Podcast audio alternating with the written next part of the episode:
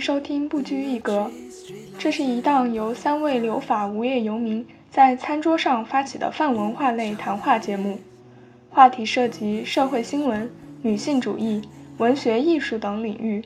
你将在这档节目里听到我们非常主观、任性，甚至 的观点。我们不敢说这些年轻的想法多么有内涵和深度，但他们绝对真诚，绝对善良。希望此档节目能够给你提供一些不拘于非黑即白的视角，让你对这个世界多一份理解和宽容。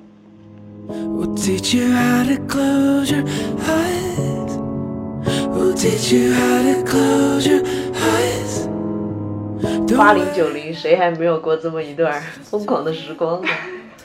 现今已经十五岁，戴上面具生活已经有七八年。他的这种悲伤不亚于过火的歌词。如果一个人可以睡太多，那只能说明他很孤独。你是不是背了网易云的词？所谓的佛系啊也好，也都是在表达自己的一种格格不入，无法参与。所以这个就是工作流水线化之后导致的自我认同感的缺失。利用丧去做一些营销的这种最可恶。有人卖出了，公司没了，然后他在网络上留网络上留下一段美谈，他说这个公司反内卷，这是一个好榜样，最后破产了，好悲惨。真正的在喊躺平的那一群人，其实恰恰是最卷的一批人。所以就是，无论是怎样的，能够表达自身的一种非主流的文化，都不要被滥用。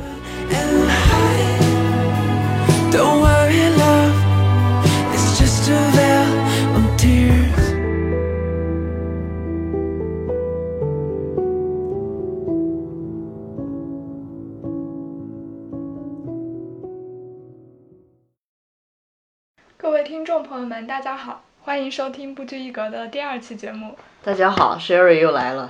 大家好，我是鹏鹏。大家好，我是秦明。今天我们的话题将会围绕丧文化展开。为什么要聊这个话题呢？因为最近我们都太丧了。根据维基百科上的解释，丧文化是流行于青年群体中，由颓废、悲观、绝望等消极情绪所引发的一种亚文化。通过文字、视频、表情包等形式在网络上进行传播。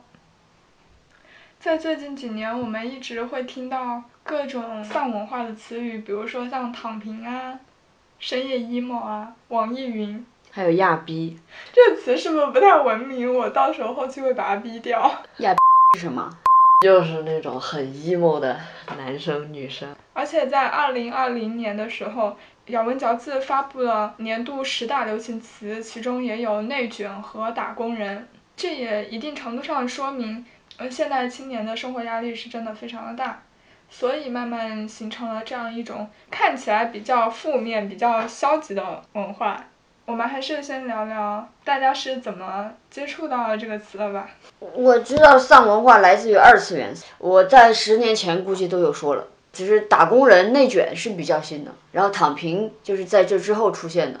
对，这会儿的丧文化还是跟以前杀马特还是有一点联系的，因为好像呃非主流那个时代，嗯，不是有三大巨头吗？嗯，一个是杀马特，一个是韩式可爱的那种风格。还有一个是那种哥特装，朋克很黑的那种。那会儿大家会把杀马特跟哥特的那种有点联联系起来。杀马特就是小镇青年想要让都市人看到自己的一个行为，但是朋克丧风，呃，有点像都市人他他自己。不想活在城市里的这样子，所以他用一个很夸张的装扮。所以我我接触到的丧文化的话，应该是从那个时候开始的。八零九零，谁还没有过这么一段疯狂的时光呢？你就说你上中学的时候有没有留过那个厚刘海吧？那个不就是很明显的就是韩式可爱，就这个风格。啊，对啊，因为那个时候身边就很流行这种发型啊，然后嗯，小女生啊，大家都会。嗯，想要去追逐潮流，那你像你这种不走可爱风的，那你啊，我当初也走过，没想到吧？我也没想到，没想到。我根本不想走啊，但这也是属于被潮流席卷的一代，我就跟着潮流就走了。而且九零后算是最早一批受网络文化影响比较深的一代人，对，所以感觉这种追逐网络潮流还有从众心理会尤其的明显。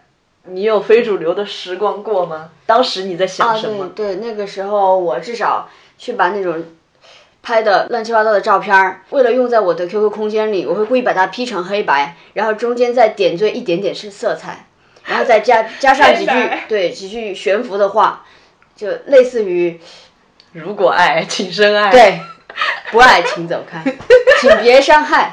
然后还要，反正我至少，我至少打过火星文，我也打过火星文。对对对，那会儿就特别的丧啊，就那个火星文，我现在还记得。可是那会儿好像大家打火星文什么，它并不是一种很负面消极的东西，它反而是一种很，就大家会觉得很前卫，然后很又前卫又丧，因为他们觉得丧是一种前卫。为什么？为什么丧文化就是这么受受大家推崇？我觉得还是一种，因为它是非主流。那周围的人，小众。对啊，还是追求小众嘛。呃主流社会都觉得还是要欣欣向荣，还是要有干劲儿。那我就是不，这一波丧的人呢，还是就是受到互联网的这一波人，就是受到就还是九零后那一批，嗯呐，九零后、零零后，我觉得也可以这么理解，就是在当年我们还没有成年的时候，我们都是九零后嘛，在我们还没有成年的时候，那个时候你追求小众，或者是说你追求一种负面的情绪，其实是在模仿成年人，大家潜意识里会觉得那种你发一些伤感文字什么的，是一种深沉。我觉得不对。成年人有成年人的悲伤，小孩子也有小孩子的悲伤。不能说因为你悲伤了，所以你成长成熟了。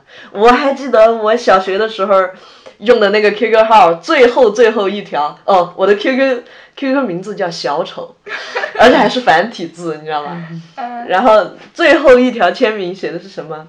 如果你看到小丑在舞台上哭了，你还会笑吗？反正就是这种内容。我当时敲下这行文字的时候，我的心情是很悲痛的，请问你当时是经历了什么？就是因为，就是因为经历了情感上的波折。这个情感，当然我说的不是爱情啊，就是友情上的波折。对我我也相相对于比较同意这一个观点，完全不是对大人的模仿，而是我们要做自己，要做那个大人们都不喜欢的自己，要一群人都做那个跟所谓的以后的成年人宣战的这样一种，要摆出这样一个姿态，反而不是为了模仿他们。这也有可能就是六零七零年代的这群家大人，也就是我们的父辈嘛，可能那会儿确实给我们施加的比较大的压力，是鸡娃教育可能也是从那会儿开始的。我爸妈虽然没有像现在鸡娃教育那么那么夸张，但当时他们确实一切都是以学习为中心的。那你这个不叫鸡娃，鸡娃是什么班儿都给你报上所以现在就是在要求学业的同时，还必须要保在保证学业的同时，还要求必须要有多项技能。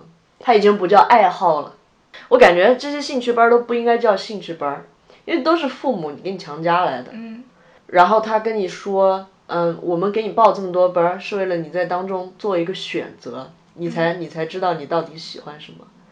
那为什么一个班儿要报好几年呢？我选了吗？我没选。现在的小学生，他依旧会有那种什么什么家族，然后写一个以黑化，他仍然会有这种用这种格格不入的方式来彰显自己不拘一格。对，现在我看那零五后很多在 QQ 上面之前爆出来的，就是会写一个，呃，现现今已经十五岁，戴上面具生活已经有七八年，就是这样的话，就是然后这里是以十四岁，戴上面具已有三年，这种颓废句式。颓废，然后又假装成熟的。但是或许对于他们来说，他们也不叫假装，对吧？他可能想要融入到他朋友的圈子当中。他可能也确实感受到了这个社会给带给他们的压力，家庭因。为像你说的鸡娃教育嘛，对啊，嗯，鸡娃教育现就是让那些小孩子已经没有单纯快乐的童年了。看那些鸡娃教育下的小孩子，他们的生活每天的安排什么的，就根本没有喘息的空间。所谓的兴趣班儿也根本就不是因为兴趣才去的，嗯，是因为大人的兴趣才去的。大人可能也是嗯，把自己的一部分焦虑放在了他们的身上。嗯，所以才会造成这样的局面。在我的学生时代，我没有很复杂的经历，我主要的那个压力就是来自于学习嘛。所以在我的认知里面，就是大家会有关于感情上的一些伤痛啊，还有关于自我价值的一些迷茫啊，那些都是存在于成人世界里的。所以我接触丧文化会比较晚一点，就是在一六年的时候，网络不是很流行葛优躺的那张表情包嘛，嗯好像就从那个时候，嗯、躺平这个词才慢慢出现的。然后还有那个美国的马南波杰克，波杰克时间好像还挺早的吧？但是他传他在中国对他在中国流行的话，其实流传过来不是还有日本的懒蛋蛋，懒蛋蛋，懒蛋蛋也是挺丧的，就是躺平。然后还有还有一个那个悲伤蛙，啊，对，那个悲伤蛙的表情包，对这种东西都是网友为了表达自己很颓废的现状嘛，发这种图片来自嘲。以前不是说什么有那种对比图，你骂我是废物，那我就要证明你给你看。现在的对比图是你骂我是废物，是啊，我就是，怎么了？现在还有个词很流行的，就是深夜 emo，我觉得这个跟你非常符合呀。我深夜一点也不 emo，我是白天 emo。这个 emo emo emo 跟晚上关系不大，是属于睡前就，嗯、很很烦躁。网易云上面有哪些就比较有意思的那种 emo 留言？我觉得他那些 emo 留言就是其实一点儿意思都没有，他的留言基本上就是那种情感上，我分手了，我祝你幸福，或者我是备胎之类的。他的这种悲伤不亚于过火的歌词，这种但传染性非常的强。非常的强，天天都有人在发网易云的文案，他那么。他那么受欢迎，然后传播很广，也说明他是能引起人的共鸣的呀。不然大家为什么都去分享它、传播它？因为关于感情、情商这种事情，就是永远都是能引起人的共鸣的。它没有门槛。嗯，对，谁没有一个爱而不得的人呢？哎，我可真是张口就来。因为就是你发的。随便随便点一个，你看这个歌单的名字叫做《长大就要学会心平气和的面对惊兵荒马乱》。这首歌的名字叫《原谅不美好》，我们随便点一首，然后嗯看一下他的评论。最大的遗憾是连离开都不能当面说清吧？或许一个拥抱就能解决的事情，最后却是没有任何解释的形同陌路。点赞有三千多呢。三千多，快四千。还特别喜欢，以前都是用那种各种非主流的符号，现在就特别喜欢用引号，引一句不知道从哪里来的话。他说心理学上说，如果一个人特别的爱笑，说明他内心深处很悲伤；如果一个人很能睡，则说明他很孤单。那它跟原来那个非主流，你觉得会有变化吗？跟以前的非主流有什么不同吗？我觉得它只是展现的方式不一样了。以前的非主流更主要是想要通过外表上的不一样，展现自己特立独行嘛。现在就是感觉这个丧大隐隐于市，大家不需要装扮的不一样，大家不需要装扮的很哥特，什么 Y2K 来表现自己的丧。我们的丧更多都是什么穿一个 polo 衫，穿一个衬衫，然后就丧的一天又开始了。现在更多可能反抗一种被亲人啊、家庭啊、工作各方面的关系，这种社会关系，反抗这种压迫吧。其实我是觉得，在过去那种非主流，就像你说，他是追求外表上的丧，它其实是一种比较表面化的，但现在流行的丧文化，它更多的就是一种精神层面的对待各种东西的态度上的一种丧。人在压力很大的时候需要排解这种情绪，自嘲是一个很好的方式。嗯，你自我嘲笑的话，总比被别人嘲笑更好嘛。总总比被别人说你这一代是颓废的一代好。对，对，可能也是有这个原因。就是我已经把你的预期降到最低了，我再怎么做你都不能把我怎么样了。对，你们身边有这样子的年轻人吗？或者说你们有没有过比较想躺平或者是深夜 emo 的时刻？我的话，我觉得这甚至都不是个问题。我非常相信每一个人都会有这样的时刻，有的人只是这样的时刻会变得拉得很长。我就是，我就我就是，我身边好多人都是我的朋友圈诗人们，我的网易云音乐人们，反正啊，还有就是新晋打工人、职场新人都很丧。我以为他们会刚入职场很有干劲、很有冲劲，其实不是，他们就上了两两周班儿，就觉得哎，上班也就这样嘛。我比较好奇，他们是一直会保持这样一种非常平和的 工作心态，还是说只是在偶尔，比如说深夜的时候，会发表一些非常 emo 的文字？嗯，工作那波人，他们一般都不会发出来，因为可能单位上的人还没有被分组，所以最近还没有 看到在发。嗯，但是像什么朋友圈诗人啊、网易云音乐人啊这些，他们这个 emo 的时间拉得非常长，二十四小时，一天有二十三小时在 emo，平时是不睡的。这群人平时是不睡的。那可能就是因为睡眠不够，所以才会导致心情抑郁。是，但睡太多了也特别容易抑郁。如果一个人可以睡太多，那只能说明他很孤独。你是不是背了网易云的词？不 不不，一个人睡太多的话，那只能说明他确实没什么工作要做。丧也是一个非常个人化的东西，但是它也有群体式的丧，还有个人的丧丧吧。丧它之所以辐射这么广，它是可能涉及个人，也涉及群体。为什么丧文化会在年轻人当中如此的受欢迎？在现代社会来说，六零后、七零后就是面对困难或者是挑战的时候，总体来说他们还是以会以奋斗为主的。但是到了九零后这一批的话，好像面对呃现实和自己理想的差距的时候，他们就开始放弃了。你说这个人他是一开始生下来就放弃的吗？他还是经历过社会毒打、现实毒打之后，他才一步一步放弃。像六七十年代那群人，啊，我我个人感觉还是一个社会环境和家庭教育的关系。六七十年代那群人，他们的父母那就是四五十年代、三四十年代那会儿还在抗战呢，大家觉得努力就一定会胜利，大家都还是有这种明天会更好的精神在。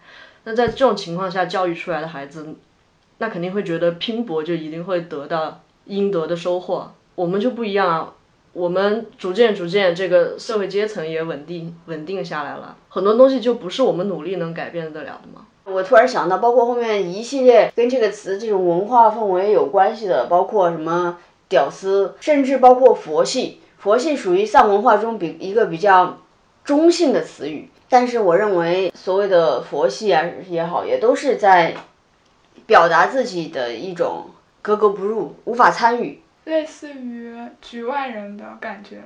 嗯，所以你觉得丧文化是一种置身事外吗？也不能完全这么说。我觉得丧文化跟存在主义还是有一点关系的。嗯，大家现在之所以这么丧，或者是说好像失去了奋斗的目标，失去了上进心，可能也是存在主义里面所说的，就是自我价值的缺失。在现在这么内卷的一个社会里，你是被迫去参与到竞争当中的，但是你好像付出的努力跟收获又不是完全成正比的。在这个时候，他们可能就会对自身的价值，嗯，产生怀疑，无法对自己在社会当中的身份进行一个准确的定位。所以这个就是工作流水线化之后导致的自我认同感的缺失。除了这个原因，我觉得也可能是因为现在网络的普及，让大家看到了更多外面的世界，然后了解到了原来躺平也可以有好的生活。不是，是让大家看到感受到了世界的参差，就是原来在我的阶级以外还有那么多更高阶级的人，他们的生活是我们难以企及的。对难以企及，好像是你奋斗一辈子都无法达到的一个高度。就当你面对这种巨大的悬殊的时候，你就会觉得，我不努力也可以过完这一生，我努力然后又追不上人家的高度。我们在学校接受到的那种比较正统的传统的教育，但是你出了学校之后，你接触到社会，跟我们在学校里了解到的社会又是完全不一样的，会让人觉得非常的有落差吧。像就是一种处于看破红尘和在俗世里面生活的一个中间的状态，想要出世而出不了。对。这个我觉得可以简介为现实和理想之间的落差，让自己受到了打击，所以他人就丧起来了。所以有些理想主义者他也是丧的，在现在这个状况下，真正的理想主义者是丧的，因为他的理想是遥不可及的，他身上的那种浪漫性，在这个现实的内卷的社会中没有依托。那如何在承受压力和放弃自我当中找一个平衡点？人生不只有九九六和躺平两种模式嘛，所以你肯定是有办法在中间寻找一个让自己更舒适的方式。嗯，我之前有看过一篇文章，里面就说到这个地球上有几万种生物，每一种生物都可以活得很好，这就代表有几万种生活方式。针对于人类来说，你也不是只有一种意义上的成功，对吧？为什么现在大家觉得这个社会如此的内卷？就是因为大家对于成功的定义也越来越窄化了。我觉得这就是一种价值观趋同。那我们都知道，我在社会上，人不应该只有一种成功，但是就是免不了去追逐。人要如何去消除这样的意识呢？首先就是要从消费主义的陷阱里面跳脱出来呀。那我跳脱出来了呀。如果我有孩子，我不想让他像我以前一样这么累，通过鸡娃教育来获得上流的一席之位，我不想让他这么累嘛。但是没有办法，周围的人都在报班儿，你让你的孩子不报吗？他们聊的是什么？你的孩子在聊什么？你的孩子，你可能想，我想让他去参加，就是接触乡野，接触大自然。周围没有人这么做，那怎么办？我想，我想说，我的孩子可以不用去上这么好的教育，但是他毕竟是你的孩子，你真的能够就是忍心有放着这么好的学校不去，我要去一个普通一点的学校吗？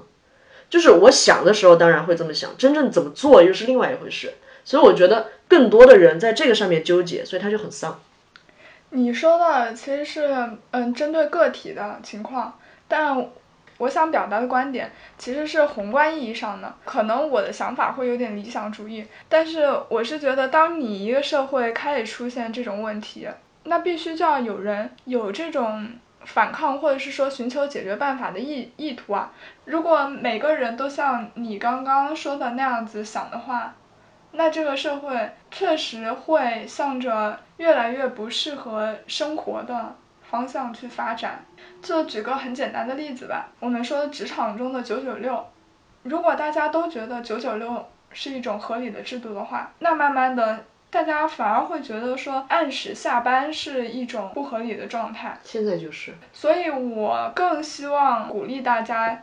勇敢的站出来，你就到点了就下班，这是大家合理的权益啊！你为什么要羞于去做那个勇敢站出来的人呢？勇敢站出来，我没有工作了，所以现在为什么创业者越来越多？他更多是不想成为替别人打工的这种，不时间，我的生活是不受自己控制的嘛？这种号召可以说给每一个人听，嗯，但是当你鼓励别人去做出改变的时候。他这个改变会对他自身造成什么样的影响？如果是这个公司百分之八十的人都跳出来说我要做出改变，那这个公司它就会改变。但这个公司只有百分之二的人跳出来，公司就会把百分之二人开了。所以我希望的就是说，以后大家能够做到有百分之八十的人跳出来。你明白我的意思吗？你但是你能明白现实的社会就是，一百个人里面，你让八十个人，呃说这个这个小团队，或者你说这个小团队就算八个十个人，你让八个人团结起来，说我们大家不要呃这么晚的下班，我们大家都早早点下班，当中就有这么两个人，绝对会有这么两个人，他就是我嘴上跟你说好，他最后还是要偷偷偷摸留下来加班，完了他还给你的老板讲。然后，那你剩下的这六个人里边又有一群人要倒戈，可能还有别的人会偷摸加班，我们几个会不会最后被开掉？他会有这种囚徒困境。是这样子的，确实，你思想上的和你的行，你的行为有时候是无法统一的。但是你不能说，你不能说，因为现实当中做不到，那你就不这样去想了。就像女权一样啊，为什么你会代表女性去发声？虽然可能现在你没有办法去做一些实际的东西，对吧？但是你始终要有这个声音在。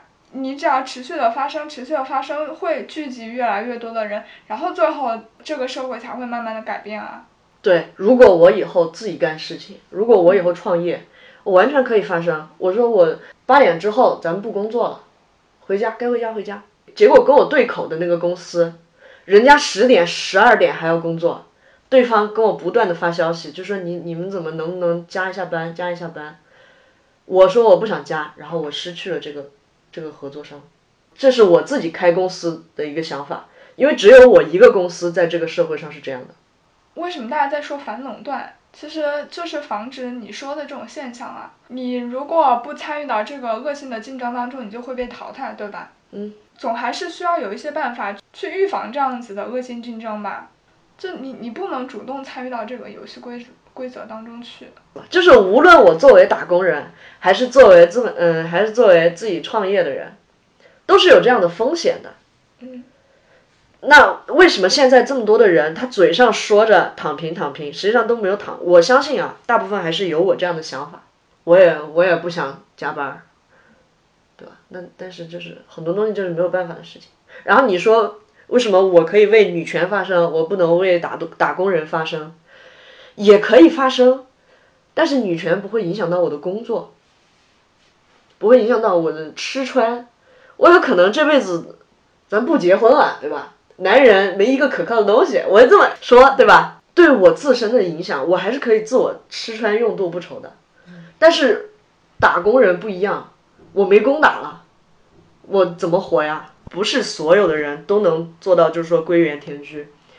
我也想去学佛得了，对，结果发现学佛更卷，学佛好多要硕士学历、博士学历，要会呃语言言各种对佛经啊那些语言你要去特意故要去学的，都是不简单的。对，对这么说还是只是举一个例子，就是说对，就是想说为什么很多号召都是很美好的，但就是落不到实处。就像你说，公司这样做一定会有办法的，但这个办法是什么？到现在还没有人想出来，没有人想出来，就没有人愿意去做，没有人迈出这一步。有人迈出了，公司没了。然后他在网络上留网络上留下一段美谈，他说这个公司反内卷，真是一个好榜样。最后破产了，好悲惨。那我们是不是也可以说，如果从你的想法出发的话，躺平这样的丧文化，它其实是一个好的现象。这说明更多的人就是开始意识到，至少从思想上面来说的话，我要去反抗这个社会的规则了，对，这个资挟持的社会规则了。对我就是觉得他的现象就是挺好的，就是能让大家意识到。我觉得你的这个丧不能单纯的是在情感上面去丧，更多我很支持这种丧去反思、去批判这个社会一些不正当的一些规则。我们批判的可能还是情感上的，在感情上的一遇到一些波折的一些丧，很多人会把它夸张化、夸大化，更多的是批判这种，或者是利用丧去做一些营销的这种最可恶。还有一点是，为什么国家会批判这种？丧文化，还是在于我们看的不是这十年的影响，不是这五年的影响，更是二十年的发展。如果这个丧丧一时，丧了五年，丧丧了十年，它会对未来二十年、五十年的这一群年轻人有什么样的影响？那它如果带来了不好的影响，对国家社会的发展会不会有什么危害？但如果说你从这个角度，你就说我们揭露这个功利社会特别不好的一面来讲，我就觉得特别好。那这种丧就应该叫佛系。那因为有的人会说，你内卷不动是你自己水平不行。嗯，我觉得还是这种人就是太看重自己，可能能够在这个这场内卷当中获得胜利。不，他们其实是错误的理解了内卷和竞争，因为内卷它是一种恶性的竞争，你在这种恶性的竞争中，你的投入和付出是不成比例的。我们当然是提倡社会良好的竞争嘛，你有竞争才会有进步，但是内卷它是一种，它是一种不正当的竞争。但是你就是要知道，那么多的人他获得成功，他很多的时候都是通过不正当的竞争得来的呀。我觉得躺平是一种反抗的手段吧，但是不能持续的躺平，更多的还是需要平衡一下这种过度的这个内卷和完全躺平。我们时而积极工作一下，时而丧一下，因为丧丧跟这种积极的心态都是可以转换的嘛。我挺赞成时不时的丧一下的，因为我不赞成一直丧，一直丧呢容易造成由心理问题造成健康问题，从而进一步引发各种抑郁症什么的，嗯嗯，现在其实抑郁症的人很多的。对呀、对呀、这个跟这个丧文化它这是很相关的嘛。我觉得时不时丧一下还有益于心心理健康，因为我自己本身有时候会想，世界上这么多有用的人了，可不可不可以多我一个没用的人呢？对社会有贡献的人那么多，我可不可以没贡献呢？当然，这也是一个比较自私的想法。所以从个体上来说，我觉得你的想法是完全没有问题的。为什么大环境下我们还是觉得丧文化的流行是一件不好的事情？就是因为从宏观的角度来看，呃，如果你整体的一代人都如此消极的话，那对社会的发展是有负面影响的。嗯，我认为社会需要积极的年轻人。首先，社会要为我们提供一个积极的环境。现在的大环境它是消极的，它对于年轻人的各种压力、养老的压力、呃买房的压力、养小孩的压力，它生活成本的压力，这是一种结构性的压迫。在这样的一个大环境下，呃我觉得年轻人他的不积极、他的消极也是可以理解的。就是短时间内社会问题浮现出来了，然后我们看到这些问题感到绝望，是因为我们还没有找到解决办法，但这不代表就是说永远都找不到解决办法了。就是大家在思考这个问题、思考这个现象的时候，其实已经就是说是在寻找解决办法的路上了。在压力大的时候，我们可以时不时的丧一丧，但整体来说的话，我们肯定还是要保持一个积极向上的一个心态，因为你毕竟丧完之后，生活还是要继续嘛。我还是觉得网友自发性的这种丧的话，它其实是存在一种，就是你说的自嘲，然后再加上很戏谑的感觉。但是这个丧文化又突然一下被大规模的推广，我觉得这肯定是还是自或者是营销上面带来的一个结果。所以网上才会说，真正的在喊躺平的那一群人，其实恰恰是最卷的一批人。这就有点类似于呃，之前上学的时候，总有一些学霸在考试之前说：“哎呀，没有好好复习，没有怎么怎么样。”结果他是晚上在寝室里拉上帘子，然后打着灯学习。所以就从学生时代开始，就已经会有这样的两面派了，当着一套背着一套，表面上跟我们说我躺了，实则是偷摸的学。对，然后或者说另外一部分人，就是你在你学的时候，他会过来说啊，怎么你又要学习呀、怎么，就是让你觉得学习和努力是错的。所以我们也要警惕网络上现在鼓吹大家要躺平，或者是说要佛系追求诗和远方的那些新闻。嗯而且我始终认为，那些真正可以躺平的人，他是有资本的人，有底气的人。那种毕竟是少数，但我们还是得承认，大部分人都只是普通人，对从其一生努力工作什么的，也只是过着普通的一生。这句话就好丧，突然感觉。因为丧也是一种现实嘛，现实就很丧啊。因为丧还是一种现状，是属于我在努力，但是基于种种现实的原因或者怎样的原因，就是让我的努力都付之东流了，所以就会很丧。这群丧的人，毕竟都是曾经尝试追求成功嘛。现在太多的营销号在我们身边跟我们说，你只有怎么样才能怎么样。然后大家听这种话听得越来越多了，焦虑累积到一定程度之后，他就破罐子破摔了，就有一种反正我这辈子已经这样了的心态，我干脆就不努力了，或者说我我干脆就跳脱出这个规则之外了。我去做我想做的事情，我躺平，我觉得舒服，那我就一直躺平。所以就是无论是怎样的能够表达自身的一种非主流的文化，都不要被滥用。就是你你的这些丧的情绪，它就是存在的，是正常的。但是我觉得这种被滥用了，对我们自身也不好。嗯，就好像你上一期说的，PUA 被滥用之后，不知道它真正的，对吧？不知道它真正的危害。对再加上还是我们之前少年时期接触到这种丧，所以我们就更更知道这种丧文化如果被过度推广的话，它会对青少年就是会带来很大的危害。其实还是挺大的，因为嗯你知道有那种鼓励自杀的群吗？这我确实还不知道。以前那俄罗斯有一个什么蓝海豚还是蓝鲸，游戏是吧？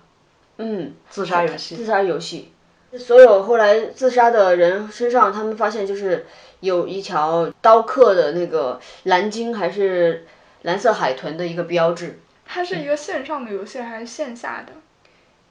线上的，被从俄罗斯传到各个国家。嗯，所以它原本是一个线上的虚拟的游戏，但是最后慢慢辐射到了现实社会，是吗？它本身就是类似于发起人在网上，但是它传达命令是给线下的。蓝鲸自杀就是蓝鲸挑战，Blue Whale Challenge，对，俄罗斯的社交网络游戏。它是什么时候？这个游戏是在二零一三年开始流行，然后二零一六年在被俄俄罗斯很多报道，在俄罗斯这个是始作俑者已经被捕，但是这游戏却通过网络传播的特性从俄罗斯扩散到其他国家。我觉得丧文化归丧文化，如果带来了健康上的影响，那一定是抑郁症。抑郁症还是对对该看精神科看精神科，该看心理还是该看心理。如果只是丧文化，每个人都有抑郁的情绪，对对，这个是没有关系的。我们承认它的存在。那我们今天关于丧文化的话题就先聊到这里吧。最后以罗曼·罗兰的一句话作为结尾：世界上只有一种真正的英雄主义，那就是在认识生活的真相之后，依然热爱生活。感谢收听，我们下次再见，拜拜。拜拜。拜拜。